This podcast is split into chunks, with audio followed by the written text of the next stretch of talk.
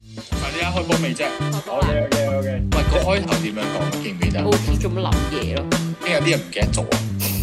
你係咪話緊你自己咧？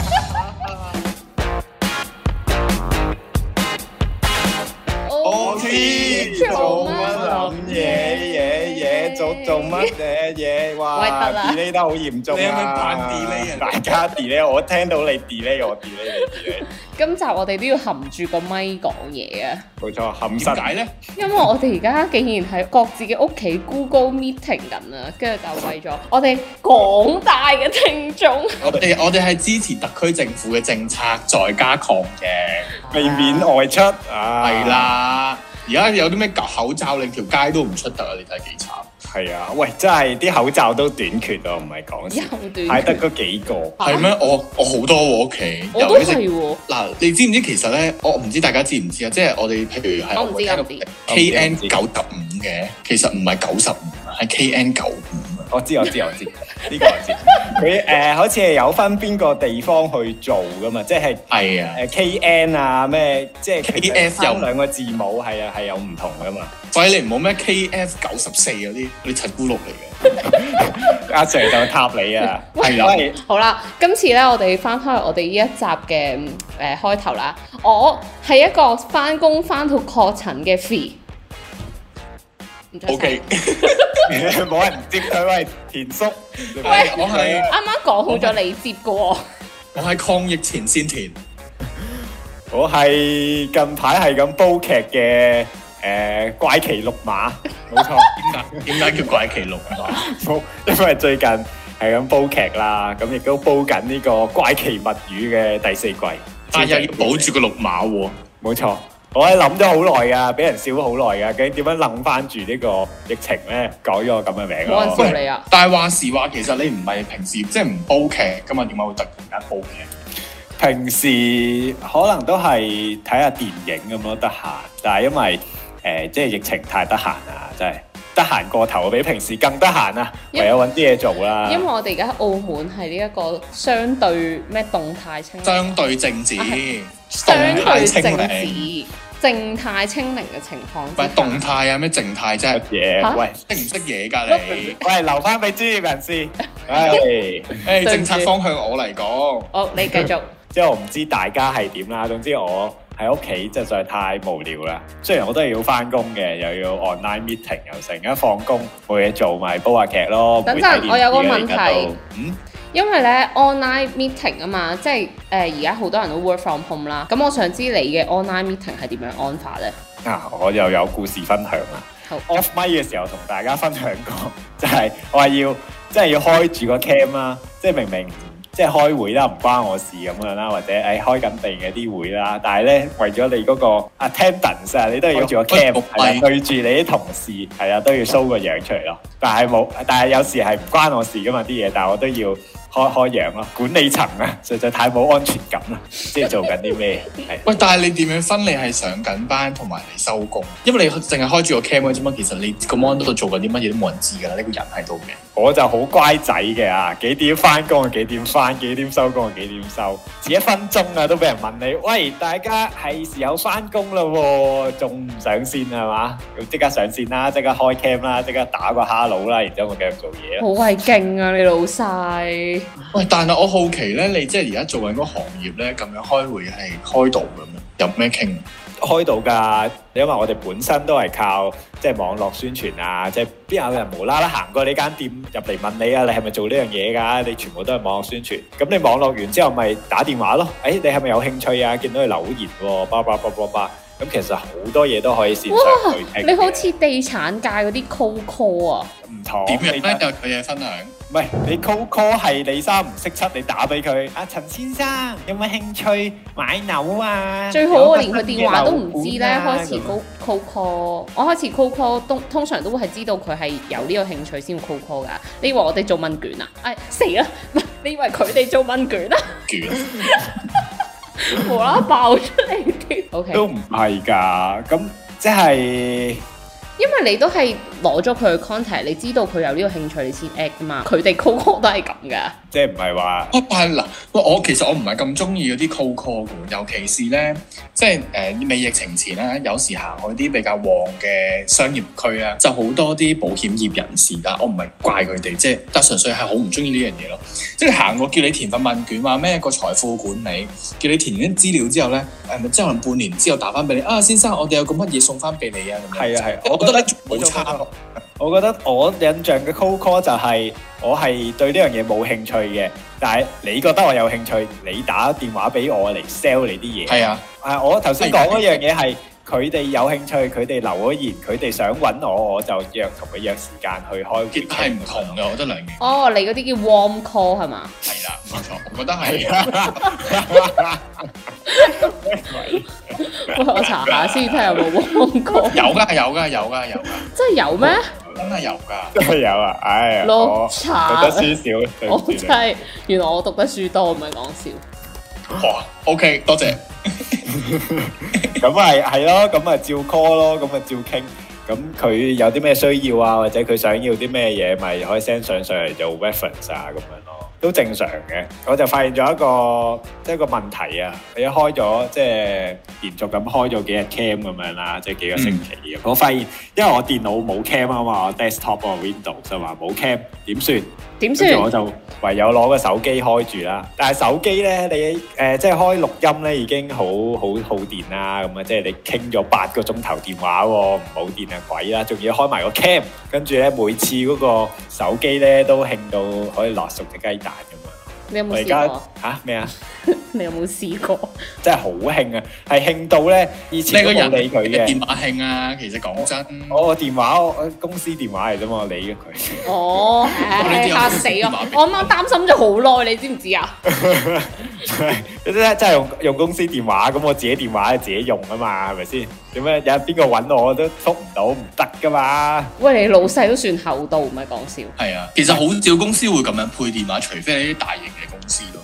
唔係㗎，即係睇下你點諗咯。咁可能老細會覺得誒，咁佢啲即係公司啲客人係屬於公司噶嘛，唔係你 personal 噶嘛。咁如果你自己加咗，咁你有啲可能有啲越界嘅行 為啊，或者即係就好似你啲公司你唔俾插 USB 一樣啫嘛。咁啊你冇方法攞走咩咁樣？咁你實有方法攞走嘅，但係多重難度咁樣咯。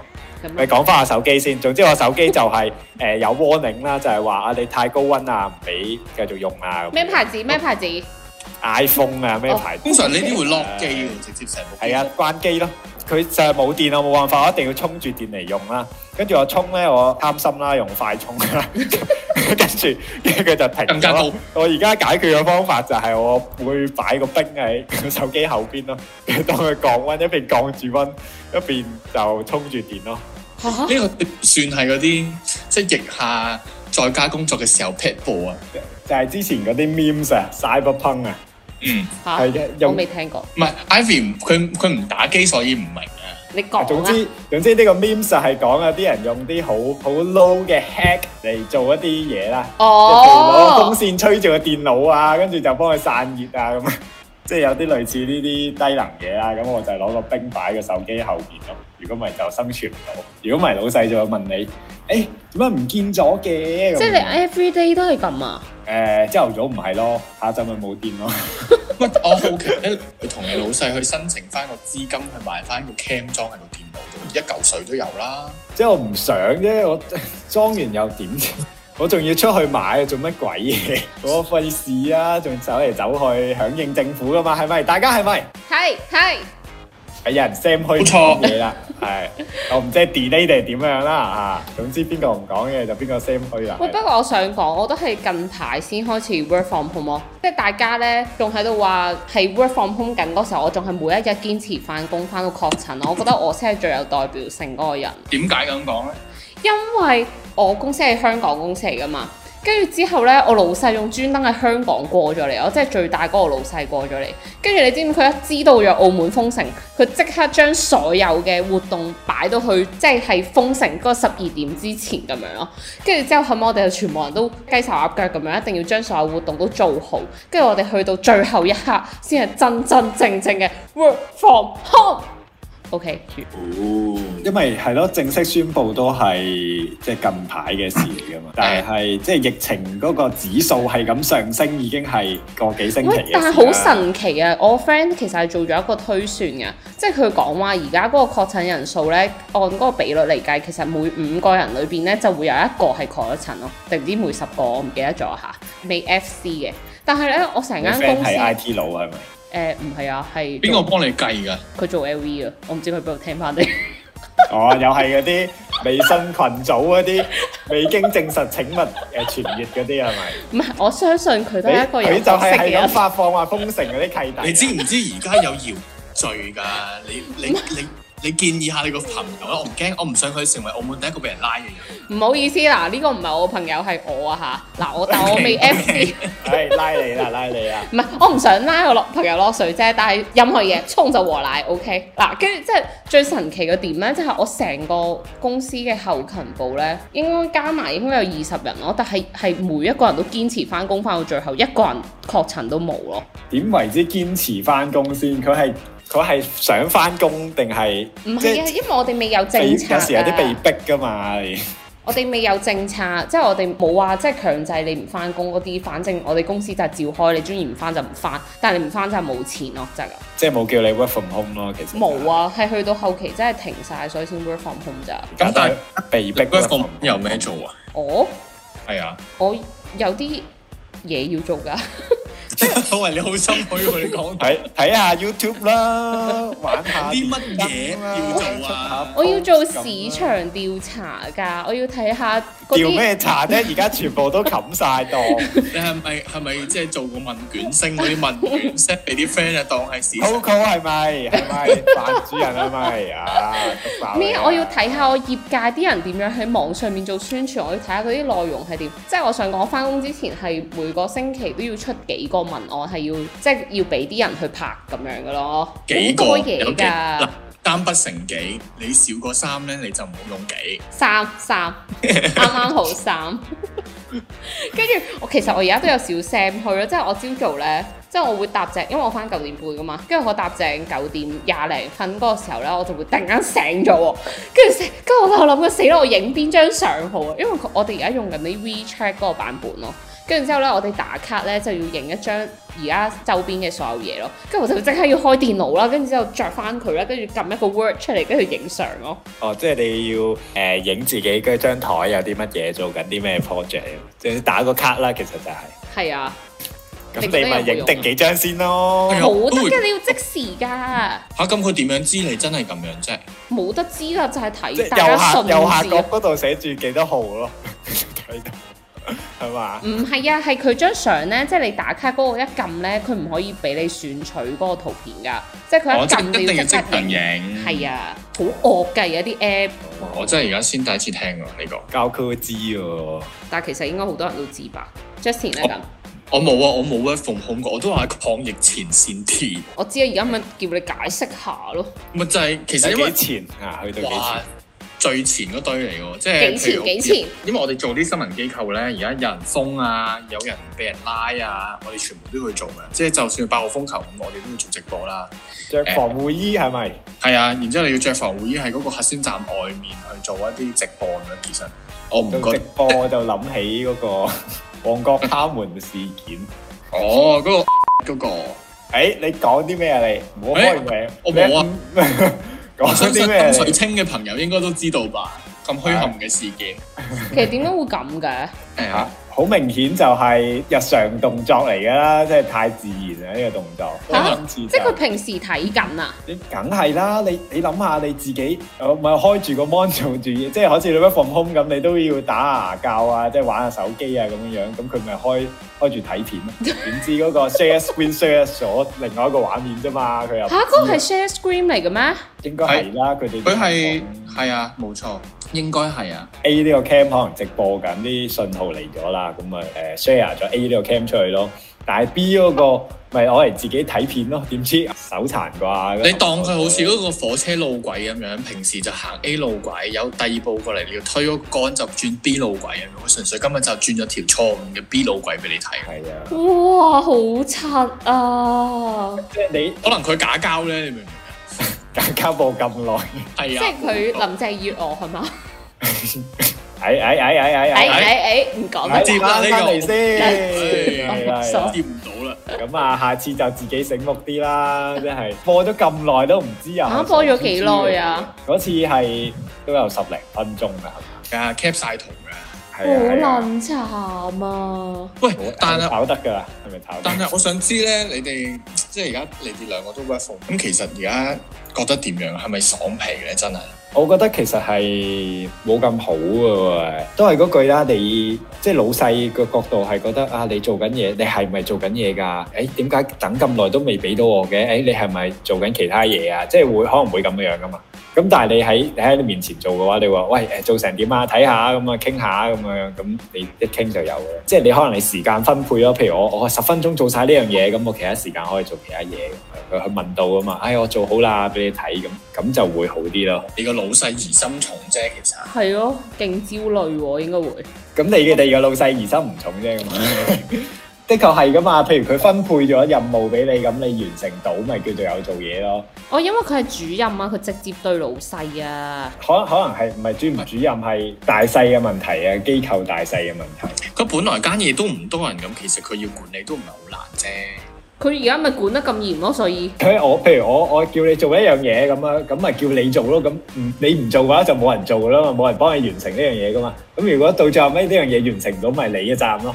唔會見到你做緊嘢噶嘛，你都唔喺我隔離，我點知你係咪真係做緊嘢咧？係咪但係個結論就係、到最後尾你俾唔到我，就證明你成日都冇做嘢啦。哇，啊好焦慮啊！諗起都焦慮，唔係講笑。其實你咁樣做唔覺得好大壓力嘅咩？即係可能呃都俾人督住啊！咁雖然我係 work from home，我有貼，即係我我係要 respond 俾你，但係成件事就嗯令到大家都好緊張嘅狀態。你已經習慣咗啦吧？咁你真係要啊做嘢噶 嘛，係咪先？哦，咁又係。咁如果佢真係做嘢，冇咩好驚啊，其實。咁你如果係哦，你睇住我我樣，但我樣望住嗰啲係睇緊 片嘅，咁啊咁咁會有或者嗌極你哋都唔復咁我樣，睇緊旺角卡門嘅，跟住就 話喂 cut 啊，喂出錯咗啊，喂咁啊都唔理嘅，咁你繼續睇我啦。睇緊新聞喎，咩料啊？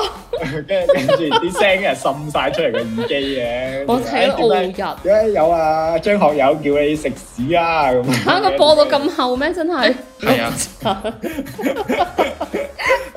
又又又撐完咗啦，係啦係啦。我我即係覺得係兩種唔同嘅嘢咯。咁可能譬如中午食飯咁，可能你即係喺 office 做嘢，哦出去食或者點，即係一齊食噶嘛。即係啲時間可能好鬆動啊咁啊。但係你呢啲唔係噶嘛，你 offline 食飯咁，你夠鐘你仲唔 online，你係咪瞓着咗啊咁樣？喂，話時話你講開中午食飯啊！我前嗰排有同我 friend 喺度討論緊呢件事咯，就係、前嗰排可能我公司，因為我哋一直要翻工嘅，咁其實食飯呢，因為我公司唔係好大，所以在所難免呢，大家都會係除低口罩食飯嘅。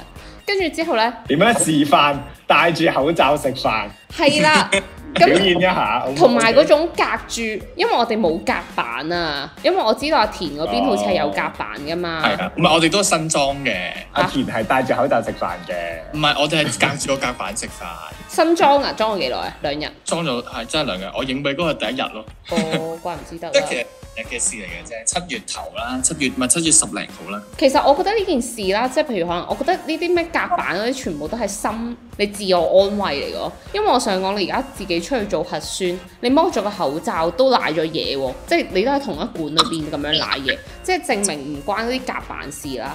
嚇、你，我想講你哋做核酸會會係點樣做啊？即係譬如我做齊晒啦，我坐咗落去咧，我見佢仲喺度整緊自己啲嘢咧，我係唔會除個罩。嚇、咁我都係。都然之後佢當佢舉到支嘢過嚟嘅時候，我先係俾條罅仔俾佢撩咁樣，係啊 係啊，咪又冇乸仔嘅。係係夾縫中生存啊！你講起呢啲乸仔，我諗起期間咪突然之間叫咗誒、呃即係中央啦，就派咗啲誒醫護人員落嚟幫手啊，減輕呢啲嗱你 workload 啦。 正嚟唔係中央嘅，係特區政府向珠海市政府申請，即係佢哋未然之後靠去到中聯中辦。佢未去到中央咁高級啊！係啦，地方政府已經解決咗啦。你咁咁嘅嘢都要勞煩我哋嘅大中師兄。央唔係咯，我尊重啲咁講啫。O K，咁翻返嚟，即係醫護人員啦，即係幫我哋撩啦。我就唔知點解，即係佢撩得特別落力嘅喎。撩得特別耐嘅嚇喎。你睇得出咩？佢通常人哋撩係用個嘴去佢撩感受 嘅，佢唔係睇啊嘅。可能之前係撩可能五秒、撩十秒咁啦，佢撩廿秒佢都未撩到嘅喎。跟住個雪條棍咧係咁撩嗰條脷嘅喎我心諗嚇做你乜撩嘢口！啊！係啊，我哋撩我鼻口㗎啊。，我撩鼻啊！嚇我次次都撩口嘅喎。哇！你兩個唔想嘔咩？唔想，哇！我反而想冇撩鼻先辛苦撩鼻我係會打乞嗤，我就費事啦喎。。係啊，我都唔中意。佢口佢都係你即係口誒左右嗰、個即係內壁咁樣刮下啫嘛，平時咁即係呢啲醫護人員落到嚟咧，佢個雪糕雪條棍啊，係咁頂我條脷喎，啊咁啊，啊叫我啊喎，跟住係咁喺個喉嚨叮都掂嚟掂去喎，佢一掂我喉嚨叮啊係佢佢咪用嗰個棉花棒去撩嘅，佢會連左邊右邊一齊撩晒㗎係嘛。啊係啊佢撩到我係咳㗎咯，會你明唔明啊？我我唔係正常唔係左邊同右邊嗰個口腔內壁啊嘛，但係佢撩個 喉佢掂到喉嚨叮，我心諗吓、做乜嘢啊？又撩咁耐咁啊樣。我想講啊，係佢睇得出人哋係內地過嚟嗰下勁咯。佢件衫黐住㗎，佢件衫黐住。邊個站同我講？邊個站？我過去睇。我哋 F C 下 F C 下，邊個站？理工站啊，或者理 工理工啊理工站係啊。喂，我同大家到喺邊度住添啊？大家唔好追蹤我，唔好影相，有病呢冇人個換頭就可以啦。 ，sorry。我哋嘅老粉們，你係咪當住自己係一個明星嚟嘅？冇冇冇冇，我我哋講我老老粉啫，我哋。喂，我可唔可以同你影相？好啦，啊大家點個頭就得啦，係。 我都唔想將自己變成明星係嘛？唉，唔係佢一嚟我見到佢件衫有嗰啲貼紙啊，二嚟就係佢手法非常之獨到啊，所以我印象好深刻咯。對呢個撩口核酸呢樣嘢，撩口核酸，但 Ivy 點解會堅持撩鼻 咧？吓、因為我唔中意撩口，因為佢撩落我個口度想嘔啊！不過我想同大家分享一件事，就係、我個 friend 啊，佢係撩口嘅，跟住之後佢前嗰排突然間喺個 group 度問佢話：我想問下大家，你哋嗰啲核酸師傅有冇掂到你個口咯？你唔哦係或者手呢啲個佢啲電動嚟手㗎指啊，佢啲手指掂到你個口啊，你掂到你嘴唇啊，係嘛？我就話啊會咁樣掂嘅咩，我就話好心你平時就唔好成日嘟嘴啦，個嘴仔，嗯成日都嘟肯定個你個嘴啊嘴仔出，，肯定你個嘴仔吸引人啊！好戇鳩，所以我先話。我因為我平時係絕對唔會掂到個口啊嘛，我撩鼻嘅話，我個口罩拉到落我個，即係拉落個鼻度就算㗎啦嘛。跟住我就即係心你諗冇咁多嘢露出嚟啊，係嘛？係啊，同埋我平時都撩鼻㗎啦，心諗唉算啦，撩鼻撩鼻。感覺其實都係撩鼻係會即係衞生好多嘅。係啊，撩口。因為你口，即係你鼻哥，你起碼可能有鼻毛啊或 whatever，即係你會隔住啲氣體啊或者細菌啊 whatever 啦。但係你個口你擘大咗就自出自入噶啦嘛。喂係但係啊，你唔覺得咗，即係自從嗰批人落咗嚟之後，或者澳門爆得勁咗咧，佢擠嗰你又啲嗰誒批啊係尊敬嘅醫護人 員啊，請小心你嘅發言。你而家唔得你做乜嘢啫？ 即係你唔覺得但係個核酸站度注意咗好多咩？即係佢佢連你張身份證都唔攞嘅喎，而家係。係啊。然之後你你行去，即係譬如你上去嘅時候咧，佢就擠一次，入到去又要擠一次，走又擠一次咁樣。嗯冇計啦，即係咁多係喺呢啲交叉感染咩十混一入邊發。其實我到最後我覺得係睇人㗎咯，因為有咩可能即係而家澳門仲要密度咁高嘅時候，我接觸都不不下嗰幾即係十幾二十個人，但係都係唔感染到，即係我覺得係睇人㗎咯。即係咩好彩數啊咁啊？你食你個意思係？我係覺得睇你自己身體個抗體咯。即係你覺得已經咁少接觸人啦，咁都可以中咗招嘅話，可能你身體肯定你身體差咁樣。我覺得係可以係睇， 即係我覺得係睇個人抗體嗱咯，。我同你講，我只係個記者，我答唔到你咁多。你你 係一個好記者戴得好係咪？準好快啊我覺得你係一個好記者，繼續，我會聲援你啊噶。唔好 啦，唔好啦，一陣拉拉曬我呢班黑嘅嘢。唔係，不過講開啱啱啊，知道阿 K 係去咗呢一個誒、呃理工啦，跟住我都有一個題外話想講，就係、話 因為我住氹仔嘅，跟住咧我有陣時就會走去路環嗰邊做，因為氹仔嗰啲哦區，花係區你，我督你灰。 跨你個頭，你唔俾我住路環嘅，真係啊！點解你講咗你自己住氹仔嚇！你氹咪？仔啊，斷咗啦！平時住氹有黃氣仔，啊，快走！唔係嗰時候係未咁嚴嗰時候咧，我就去咗呢個保安高校嗰度做，哇，超多靚仔啊！想講。 靚仔都係基嘅，你知唔知啊？啊，田叔係咪基嘅咁？唔係一成話好識講嘢啊！誒你覺得係咪係咧？突然間變基添，變又得得咗，佢咁佢幫你做嗰啲係即係唔係幫我做嗰啲係衛生局嘅，但係咧入去支援嗰班哥哥仔咧，就即係每一個超有禮貌，跟住好收結咯，跟住之後就點樣佢係咪用啲肌肉幫你夾住支棒幫你撩啊？梗係啦！你以為啊？佢攞 佢啲手指肌肉啊掹出嚟嗰下，哇！我就覺得佢操得好辛苦啊！哦，佢掹出嚟㗎仲嘛唔仲唔俾個嘴仔佢撩，我即刻想轉口啊嗰個時候，但我預約咗用鼻咋含。住翻嗰支嘢先，誒攞個嘴仔出嚟含 翻然。之後你咬住咗掹唔出嚟，個保安話：哥哥，你做咩含住佢 啊？唔係咁做㗎，你知咩料掟翻你啦個？嘴仔邊咁？ 跟住我我又將呢件事 share 俾好多我嘅 friend 知，跟住我好多 friend 即係女仔嗰啲咧，我發現佢有偷偷地去保安高校度做咯，即係佢有陣時會影噶嘛，你唔會嘅咩？你冇 friend 噶？我唔會，我唔會影自己去邊度做。收皮啦，明明就有，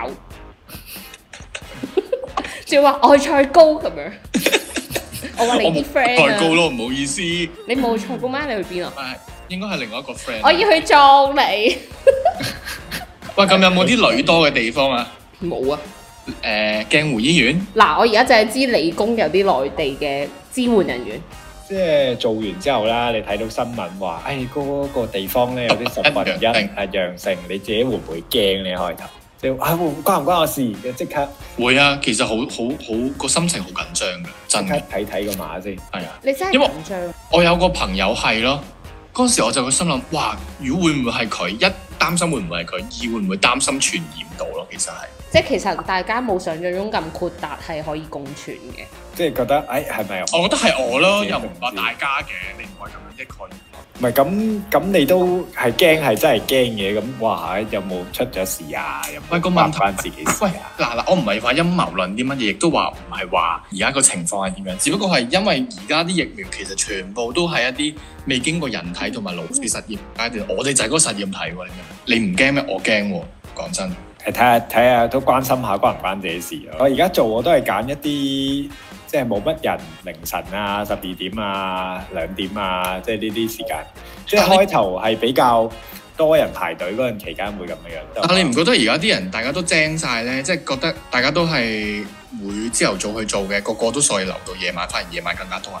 呢邊呢邊還好啦，可能可能呢邊理工嗰邊啊係啊係 啊，屋企人即係一家大細咁啦，即係誒早啲食完飯落去做啦，可能嗰啲就快。但我自己係覺得話呢一個病毒係真係係冇一個專家可以好確切咁同你講話佢嘅傳播方式，即係可能佢嘅傳播方式就話人與人之間啦。但係有陣時佢會突然間有一個病毒係變種嘅喎，跟住之後佢又唔知佢點樣傳過嚟啊，就好似我哋澳門今次咁樣，就係、唔知個源頭喺邊度咯。佢無啦啦就咁樣傳咗過嚟。我覺得呢個病毒係冇一個專家可以 promise 或者佢可以去證實到佢係點樣傳咯。所以而家就只可以去針對某一個傳播方式去做一個阻隔咯。但係其實可能佢係透過空氣傳播，或者透過唔知點樣點樣嘅傳播，都真係冇人話到事咯。所以嗰時候我就覺得，如果我都做足晒所有安全措施，咁我仲有乜驚咩咯？如果我仲係中嘅話，嗯，可能就做得唔夠咯，佢你就會係咁諗啊，係咪我嗰陣見到嗰個人冇冇洗手咧，一定係因為佢啦。所以我哋就係俾世界 PUA 咗啊！你知唔知啊？嚇、我反而覺得而家係大家係一個篤篤灰時代喎，而家。我覺得幾時都有篤灰呢個文化。但係你唔覺得而家個即係講翻我哋而家個狀態係乜嘢先？即係澳門而家就有個口罩令啦，你一定戴口罩，KN 九五口罩。 can 係係係，然之後同埋你而家盡量就唔好出街啦，即係你基本上翻工嗰啲，你都要持一啲特別許可證，你先可以搭巴士嘅狀態。咁其實咧，我覺得有一樣我睇唔過眼嘅就係乜嘢咧？因為我屋企都有啲朋友係養狗啦，咁其實佢就啲人就會覺得養狗唔係一個必須維生嘅一樣嘢啊嘛，咁就希望你唔好放狗。咁啲狗隻習慣咗出邊，唔係一下子都講，你可唔可以即刻改？未必得噶嘛。然之後咧，最神奇係乜嘢咧？就係、你落街去放狗嘅時候咧。而啲人啲目光咧，好似未見過你咁樣，全部都望過。係啊未撚見過狗啊佢哋，係啊，好撚誇張嘅。然之後我就心諗，你望我，即係你覺得我帶狗出嚟有問題啦，咁你望下自己，你都出緊嚟，咁你覺得你自己冇感染風險咩？因為你隻狗冇戴口罩啊咩料啊？咁我咪要幫只狗戴口罩啊！你要戴 Ken 狗五啊？即係，所以我覺得而家個個篤灰時代真係好。係啊，呢度咪就係文化大革命嗰個時候咯。然之後，我覺得甚至乎咧，啲人喺度，譬如話而家唔出得去啦，咁啲人想做運動，一跑步又俾人捉。好啦，而家啲人咧就恃住自己有個，即係唔係叫恃住咧，即係有啲人有個天台噶嘛，即係可能啲舊樓喺上面做運動咧，都俾人影。哇！你睇幾恐怖。所以我係天台，但係你講啊嗯呢個有啲誇張喎。咁我私人地方，我做私人嘢都係啊，咁個天台我噶嘛，咁我喺上面做乜嘢傳染唔到俾你，咁你做咩要影我上去？啊佢影到咪當係你你係咪入咯。咗嗰啲乜乜討論區、乜乜討論區嗰啲？嚇大把啦，咪啊攞料噶嘛嘢。喂，係專業㗎，唔係，我就覺得誒、呃你將心比己，你係咪妒忌人點？誒、你因為你冇自己冇呢個露台咧，咁樣我係咁樣諗咯。所以咪就係好變態咯，即係當我哋遇到即係我哋好景嗰時候，我哋好多嘢都可以好包容。係啊，但係當我哋係逆境嗰個時候，我哋要將每一件問題都放到好大咯。係啊你突然間咁樣一提咧，我諗起，即係我而家咪有個新政策，就係嗰啲譬如萬五蚊俾一啲可能。誒冇做嘢啊，或者有啲鋪，即係有啲公司開咗喺度，俾嗰啲周轉資金嗰啲咧，即係百億抗疫啊！咁然之後呢啲人就有講啦，佢因為佢有追溯期，追溯到可能幾年之前你有納過稅啊，咁就有啊嘛。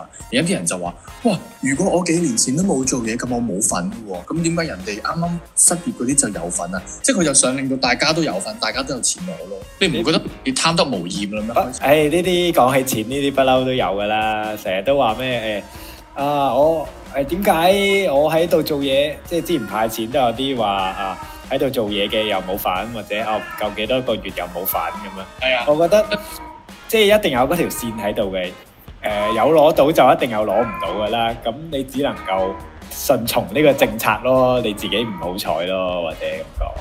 因為我想講，我阿媽咧之前就係見到誒、呃即係大，因為我媽退咗休噶啦，跟住之後咧，佢就見到其他人咧嗰陣好似話做咗一次 part time 定唔知乜叉啦，總之有收入，跟住佢哋就可以有嗰一萬蚊咯。係啊跟，住係啊，冇錯。我想小講我寡媽，我媽上年啊做咗幾次 part time 啊，我就心諗哇你做咩凌晨兩點先翻嚟？佢話哎我媽翻去咩炒更咯，跟住我話吓，做乜鳩啊？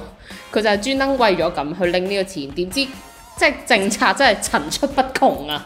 今次咧又要話限制你唔知點啊點樣啦，先有嗰有個收入上限咯，係啊，四十幾多同幾多？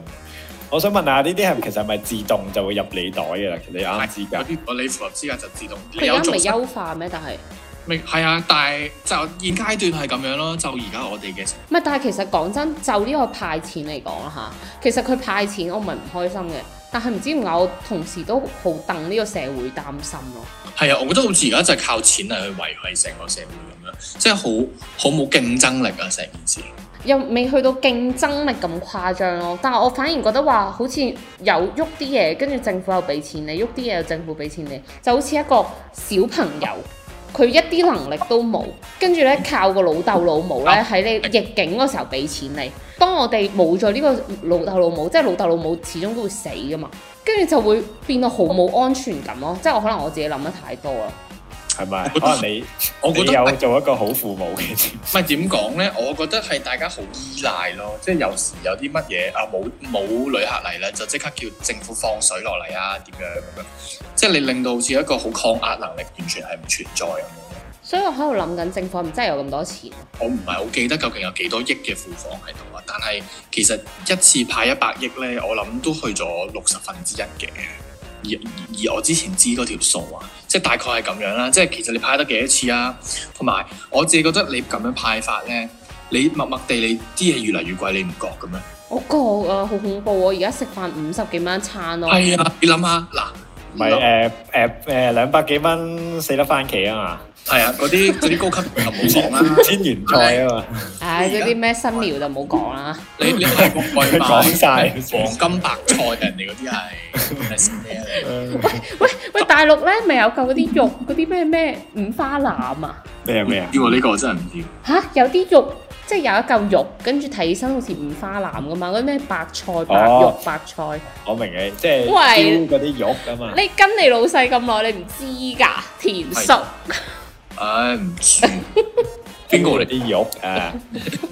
唉，提提哎我話，提我話，即係以前你嗌個外賣，我我自己窮啲啦，咁樣食個小熊貓沙雞嘅搞得。而家小熊貓連嗰沙雞個飯都冇賣添。吓？真係啊！係啊，鹹雞髀飯隱藏菜單嚟㗎， 啱心 哇！仲要有支金香茶好正喎，邊間啊？間間都有啊！間都有㗎啦，隱藏菜單嚟哇大家記得記低，係㗎。啊，好啦，而家慘啊冇，可以而影家張相俾翻田叔啊，分享。而而家冇咗啦，已啊經。唉，咁你分享嚟做乜嘢？佢話分享啲大油哥啊和美之腿啊咁啊！講真嗱，你而家去中午嗌個外賣冇四十五蚊，你都走唔甩啦，係咪啊？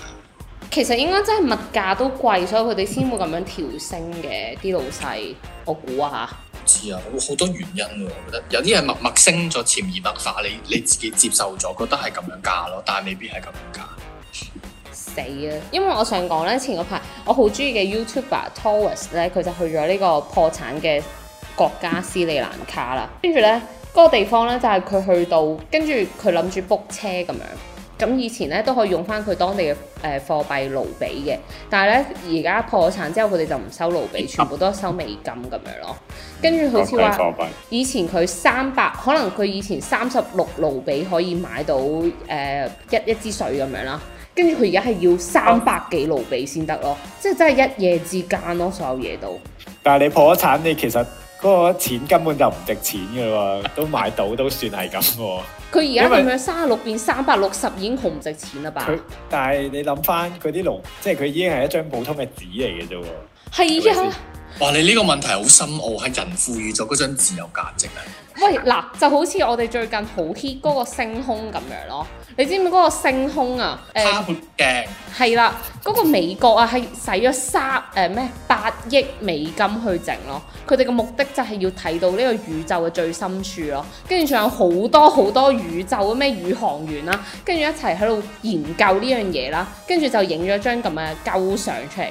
我心諗頂，同我哋之前嗰個咩 NASA 月亮咩星座嗰個有咩唔同咯？嗰、個咩生日月份嗰、個哦，我上網睇到個 memes 就係睇個 Interstellar 嘅我喺度苦笑咁。係啊，即係所有嘢都係我哋人賦予佢嘅價值咯。因為嗰張相其實我哋真係唔知佢真定假嘅喎，但係佢用咗八億美金喎，所有嘅科學家全部用十四年時間去研究呢個宇宙最深處喎，即係所有嘢係好恐怖啊！我覺得，即係我睇到呢張相，我覺得自己真係非常之渺小。可可能係即係我哋識嘅嘢實在太少，誒、未去到嗰個境界。嗯或者你可咁能講咧，令到我諗翻起咧，即係我哋之前澳門有啲電台節目噶嘛，咁有啲聽眾打上去咧就話：啊，我哋要聯絡呢、個誒、國家主席，再揾呢個 NASA，咁啊同啲外太空啲人傾偈，叫佢過嚟幫我哋消滅呢個病毒。我心我差啲以為 NASA 我係哋墨西哥人啊，你知唔知啊？我諗心諗，澳門啲人真係咁大壓力嘅咩？但係佢又講得好似好有道理咁喎。你即都係有起好碼大壓力佢起喎。碼佢揾到個解決方法咯。係啊，冇錯，即係佢唔係喺度鳩吹，佢係有諗過度過嘅。係啊，即係起碼佢唔喺度，佢唔喺睇度荒睇得出謬。佢係冇錯，你睇得出佢係有思考過先可以講到啲係嘢。啦，冇錯，但係佢嘅思考方向同埋思考得啱唔啱啊？無論佢已經諗咗條講晒諗咗個方法出嚟啦，真係係你唔做嘅，可能我哋跟住做真係可以搞掂咯。或者佢可能係啲叫做咩吹哨者咧，係咪？三年之後發覺原來佢講得好啱。啲人笑我太瘋癲，我你一啲笑人他人看有不冇睇過穿一，啲 YouTube 片咧，就話有啲係穿越者，你有冇聽過啊？即係冇話咩係你係咪未來講緊非洲神童廣告啊嗰啲 friend 係咪？係啊，好似類似嗰啲咧，就話佢哋會影到一啲，譬如可能誒、呃澳門完全冇人嘅街道咁嗰啲相咧，然之後就係、原，但係嗰個景象係從來未出現過嘅，但係你又認得出係某一條街咁樣咯。我好似誒、呃外國有啲即係 TikTok 嗰啲咧，係有拍到話誒穿越咗去唔知幾多幾多誒二零四四年，跟住冇人嘅條街咁樣。係啊，跟住但係又覺得好神奇，點解係真啦係係啦，就係冇人嘅，啲人就話：，誒、你咁你不如去巴黎嗰度嗰度嗰個地方去睇睇啦。咁啊，佢就真係見到係巴黎鐵塔，但係下邊冇人嘅喎咁樣。但係跟住誒下留言咧就最精彩啊，當然就有啊，哦幾多分幾多秒咧有個人行過啊咁啊，又話冇人嘅。我懷疑嗰個應該都係澳門廣場嗰阿叔。 啊係咪要揾 NASA 啦？要喂，不過講真，我想啊有一一樣嘢咧，即係頭，即係見到你咁前線啦吓，咁我都想問下你，對於鳳凰姐姐呢件事，你又點睇咧？你想我問咩？你想我答啲咩方面先？點樣睇乜嘢？唔係唔係，我想知而家啊鳳凰姐姐嘅行蹤，你知唔知咧？冇人知嘅喎，其實你我唔平時知，同因為佢消失咗嘅。其實而家你同鳳或凰者姐你姐有冇簡單聯繫講講呢件呢個故事俾大家聽下先。係鳳凰姐姐咧，其實係呢排澳門比較出名嘅一個公眾人物。咁佢就係某個台嘅一啲記者啦。咁我哋澳門有啲誒、呃 防疫記招咁樣都會去問問題噶嘛。咁佢啲問題咧，一嚟咧就比較精準，二嚟咧較有一啲情感喺裡面，即係佢會講得比較激動，肉入肉。誒咁樣大家等等鳳凰姐姐講廣東話噶嘛係嘛？唔好意思，我真係冇睇啊係啊，佢佢即係佢佢講啲嘢就好精準，即係問到入肉啲嘢，大家覺得。同埋問問題嘅時候咧，通常會帶有好強烈嘅個人情感喺裡面嘅，咁所以啲人就覺得佢即係好勇咯喺嗰度。你有然之後冇但執你有冇兜頭兜面見過佢啊？我冇啊，因為佢嗰兩場我都唔喺嗰度。哦，咁但係其實點講？因為我自己嗱，即係我哋唔係話踩佢啦，但係你作為一個記者，係你啲問題問得啱，但係你個情感唔啱咯，你明唔明啊？我我要表現到好客觀咁樣樣。係啊，你應該要變得好客觀，而唔係一種好激動。即係要好認真咁講粗口係嘛？係啊。唔應該講粗口啊！個問個問題係乜嘢咧？其實嗰個直播出咗街咧，其實大家覺得佢好嘅點係因為即係問得好嘅啲點係大家關心嘅嘢，而唔係可能流於表面嘅嘢咁樣嘅。嗯，係啦，但係我自己就覺得佢啲個人情感多咗啲咯。咁，但係佢就去咗幾場之後咧，就日啲消失咗啦。當中有啲咩秘密咧，即係無從稽考。唔係，我覺得佢嘅回覆先奇怪啊！即係有條友喺度問嘅，跟住之後咪嗰個 caption 嗰個 cap 圖流咗出嚟嘅，佢咪話咩多謝你伸出援手，我心諗哇死啦！即係嗱，我有兩個方面諗嘅，一方面咧就真係佢真係俾人哋拘留咗，第二個方面咧就係嗰啲媒體炒作咯。啊，其實冇人炒作過佢吧？應該唔係啊，我話佢嗰個 cap 圖啊，咩伸出援手，心諗你點解要講得咁隱晦啊？好好奇怪嘅。其實佢嗰個回覆，佢有少少似啲機械回覆嘅。最重點係佢咁大個台喎、係啊。佢唔係嗰啲舊嗰啲咩？佢佢呢個只不過澳門嘅分支嚟嘅，佢個台其實係全國際性嘅。佢個係啊，所以我覺得佢咁樣講真係好奇怪咯。你就覺得好似有啲推敲，好似有啲嘢喺裏面咁樣，可能俾人捉咗啊。誒、冇人知呃我唔知啦，總之我覺得好奇怪咯呢件事。即係好地地唔會咁樣答嘅。係啊，係啦，即係我最近咧好 buy 有一個 post 嘅，佢叫做隔離係異鄉，跟住佢就講到話啊，鳳凰姐呢件事其實係受到關注嘅咁樣，但係咧其實。即係我哋而家過咗一排啦，我哋我唔再提起或者其他嘅事，大家都係忘記咗咯。網絡世界就係咁樣噶啦，即係另外一件比較吸引嘅時候，咁就個個都中晒過去，太速食啦文化，翻翻嚟 先。開心 Sorry，又俾我單返嚟翻落嚟，OK 係啦係啦。其實咁啊有睇緊片啊，冇啊，冇睇啊哦，聽人哋講。以為你避下先了，避你嘅影片。係咁我想問下，今次有疫情啦，即係譬如話我哋而家好多人都 work from home 咁樣啦。咁嗯我其實我自己係覺得有啲焦慮嘅，今次嘅 work from home，因為咧第一個點咧就係、我唔知道疫情幾時完，因為有啲人講啦，佢就話呢個疫情可能今個星期咧，如果清唔到零嘅話，下個星期係繼續嘅咯。咁我心諗碌柒啦，下個星期繼續，咁啲中小企嗰啲點算啊？或者啊，我遲啲會唔會又係俾人哋放 AL 啊，或者放無薪啊咁樣？即係呢個嘢係呢呢件事會令到我唔擔心咯。好似上海咁樣啦，開始都係話一個星期或者一個月咁樣，跟住佢無啦啦就兩至三個月咯。我真係好想知大家會唔會有呢個擔心？嗯我覺得會係一個長期嘅狀態咯。你一日未揾到個源頭或者未解決到呢件事，咁係啊，其實呢個係最恐怖，因為誒、呃你講緊， 因為而家澳門應該有一千六百幾例嘅確診啊。其實有啲隱藏嘅社區傳播鏈係未出現。仲要隱藏，係啊，即係佢佢揾唔到個源頭啊，所以其實政府其實好頭痕嘅呢樣嘢，因為你揾唔到個源頭咧，你唔知點樣截咧，其實佢一路都會有。你而家睇到嗰個數字好似跌翻落嚟咧，係因為佢控制住咗，無論係誒喺裡面定喺外面走緊嗰啲人，佢都控制緊，所以佢會有咁嘅即係可能跌咗嘅情況。但係其實如果你啲措施唔繼續做落去咧，又會繼續出翻嚟嘅。即係你唔限制啲人出街咧，分分鐘可能一個星期之後又又大爆發咁樣。係啊，最重點我哋而家睇到珠海其實已經開始有呢一個 BA 五點一嘅病毒株已經散播緊咯，所以呢、個呢其實呢樣嘢係令到我好焦慮噶咯。但係咧嗱，因為我今日啊，今日其實有講講過話，其實大陸嗰個咧同澳門嘅係冇關。所以有冇我咪話有可能真係空氣傳播，誒嗱唔好意思啊，各位網警唔好捉我，我鳩噏嘅啫。唔係，但係我都好神。啲人係我眾說紛紜話，誒、究竟呢個病毒係點樣嚟咧？有啲人就肯定係啲食物包裝啊，上面有，然之後 check 唔到所以賴樣嘢。有啲人就話啲啲喺外國翻嚟嘅啲高官嘅嘅嘅兒子們啦、仔女帶翻嚟咁樣，即係大家有好多唔同嘅猜測，但係其實冇樣係即係 make sense 嘅，因為呢樣嘢係會復陽噶嘛，係啦，冇錯所。以就係有一種嗱，即係我唔知大家有冇聽過好奇害死貓呢一個理論咯。就係好多其實我哋而家除咗係誒年長嘅患者，佢哋會有呢一個併發症啦，令到佢哋死亡之外咧，好多人係誒、呃、無症狀噶。咁我就喺度諗緊啦。咁如果我無症狀嗰時候，你有日差日喺度 check 我有冇病毒，咁我實會有啦。咁但係當你唔 check 我嗰時候，咁咪即係我都冇嘢咯。咁雖然話我有呢個病毒喺我身體裏邊啫，但係即係但係我係冇事噶嘛。呢個病毒誒影響唔到你啊嘛，係啊，所以就所以對你嚟講，佢咪唔係一個病毒咯， 冇冇健康問題。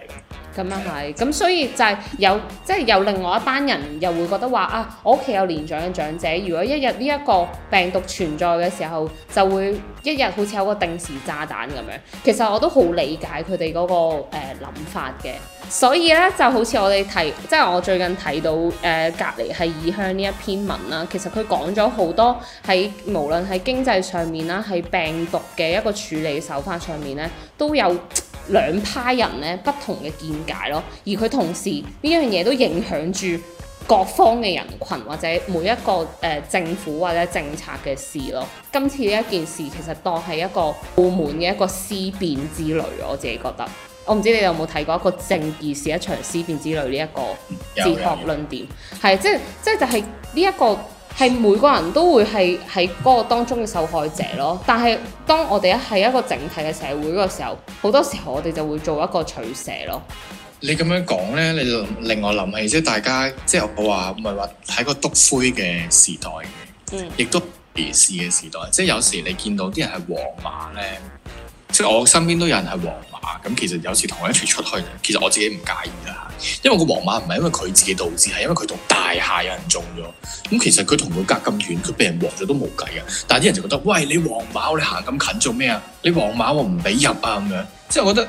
所以就係個價，好似係個價值觀嘅一個問題咯，即係喺個思維上面。唉我哋一個咁包容嘅社會，終於都要出現分歧啦。係啦，冇錯，可能就因為咁樣令到個更加 s h i l i 誒誒誒誒，開心翻埋嚟，sleek，sleek 係英咩文啊嚟？嘅，係香嘛港嗰陣嗰啲起鬧啊，仲講咩咩咩咩去退咩咩嗰啲咧，唔係，不過嗱，講真，呢、個疫情之下咧，即係都冇話真係誒、呃完全係一個壞處嘅。即係我覺得都有一個好嘅地方，就係、我發現咗好多做網上宣傳，即係或者中小企啦，佢哋而家真係覓緊好多不同嘅出路咯。我亦都發現咗澳門有好多好多店家啦，或者好多好有思想嘅人咧，開始出現啦，即係可能賣酒啊咁樣啦。因為我覺得佢哋好似賣酒，以前咧佢哋就係默默無聞喺自己間鋪頭喺度賣啲傻仔酒咁樣。但係因為呢個疫情，佢哋係即係做咗好多宣傳咯，令我知道咗，哇！原來澳門咁多賣酒嘅商係咪家，係咪要直播大貨喂喂，真係要呢樣直播帶嘢我貨覺啊得。係啱行澳門下，咩邊樣？你話直播帶貨啊？係啊，直播帶貨啊喂，下一集講啦，好嘛？好啊，冇問題。嗱，係你 Q 得咁好，就俾你完埋 佢啦。好係啦，Ivy 由你打完場，等先啦，我未嗱，即係我有個 friend 咧，又下佢一集講講，仲咁多嘢我講。下一集講嗰個直播帶貨啊，即係我覺得話喺另外一方面咧，即係可能，即係我個 friend 又總結咗一句話，佢就話其實係令到我哋而家嘅思想啦、創意啦、產業等等咧，都有一啲新嘅苗頭或者一個大躍進咯。其實都係一件好事。即係我當我知道咗呢樣嘢之後，唔知我我啱啱所表達嘅所有焦慮，好似都消失咗咯。即係我就覺得哦，其實社會都可以係因為某一啲唔好嘅嘢去令到我哋去進步咯。所以我希望大家可以哦安安穩穩度過呢個疫情啦。即係就算你哋可能誒俾、人停薪啊，或者性都好，始終都會係有一個機會係可以令到你，即係可能你冇咗呢份工，但係呢份工呢，可能係你一直都唔想做嘅。咁不如就喺呢個機會裏邊尋求一個突破，去嘗試做你可以做到嘅嘢咯。係啦，有得 work from home 嘅啊，就感恩啊，就係啊，冇錯，我真係覺得你真係好需要感感恩，啊 感又恩。不知幾想感恩啊！係咯完。快啲快啲完啦，係啦係啦，大家有工翻啊，有有飯有飯開啊，有錢揾咪。最緊要就係 work from home 嘅時候有錢收。冇錯冇錯。好啦，咁我哋下集再見，拜拜拜。拜拜拜拜。